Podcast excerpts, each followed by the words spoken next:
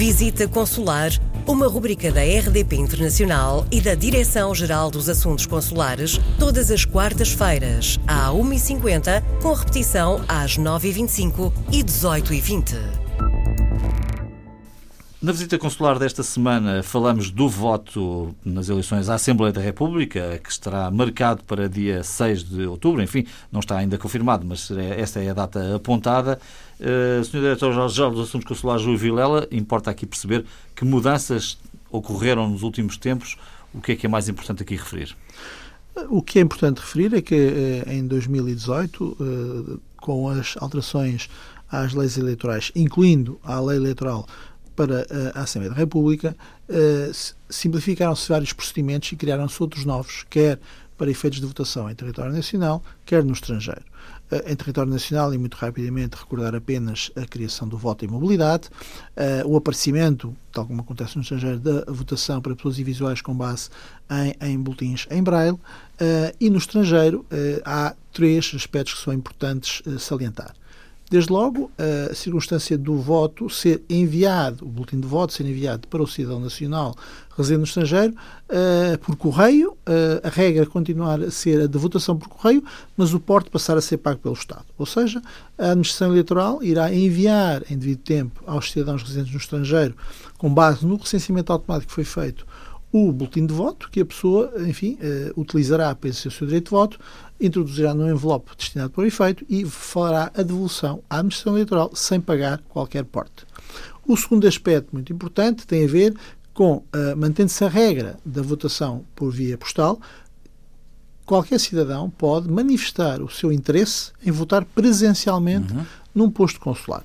Para esse efeito. Já há quem tenha feito, não é? Eh, já há quem tenha feito. Nós já temos neste momento cerca de 6.500 pessoas que manifestaram essa vontade e essa intenção. E é importante que as pessoas saibam que até, ainda, eh, até o dia 6 de agosto deverão, eh, junto do posto consular, manifestar essa vontade pessoalmente. Ou seja, não basta um contacto telefónico, não basta uma comunicação eletrónica, é necessário uh, manifestar pessoalmente porque o posto tem que identificar o, o, o votante e deve registar na base de dados de recenseamento eleitoral que a pessoa quer votar presencialmente. Certo. Este é um aspecto importante que eh, foi o resultado de uma das alterações legislativas introduzidas no ano passado. Finalmente, eh, há uma maior flexibilidade também daqueles cidadãos portugueses que, embora recenseados em território nacional, possam estar deslocados no momento da votação ou no dia da votação em Portugal, no estrangeiro. E essas pessoas que estejam no estrangeiro entre o décimo e o décimo segundo dia antes da eleição poderão, junto de um posto consular, exercer o seu direito de voto. É o chamado exercício do direito de voto antecipado. Não confundir o exercício do direito de voto antecipado com o exercício do voto em mobilidade. As pessoas que residem no estrangeiro e têm a morada do cartão social no estrangeiro não têm direito a voto em mobilidade, isto é, não podem ir votar num posto consular diferente daquele da sua área de residência. Quem reside em Londres pelo facto de estar no dia da votação em Manchester, não pode ir a Manchester votar.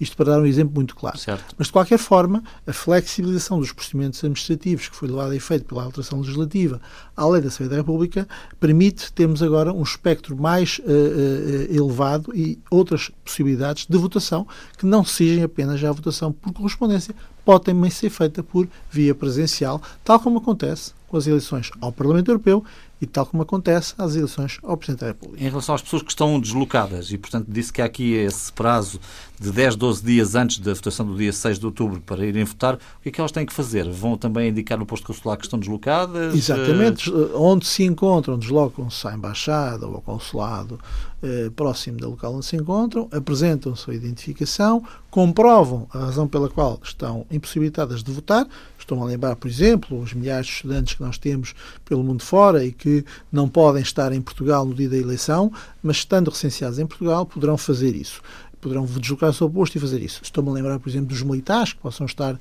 numa missão no estrangeiro, investigadores, enfim, pessoas que têm o seu local e a sua residência habitual em Portugal, mas que estão na, na, na época ainda data das eleições em território estrangeiro. Bom, falaremos muito nas próximas edições de eleições, é uma matéria muito importante.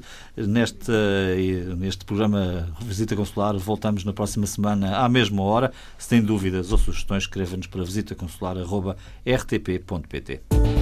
Visita Consular, uma rubrica da RDP Internacional e da Direção-Geral dos Assuntos Consulares, todas as quartas-feiras, à 1h50, com repetição às 9h25 e 18h20.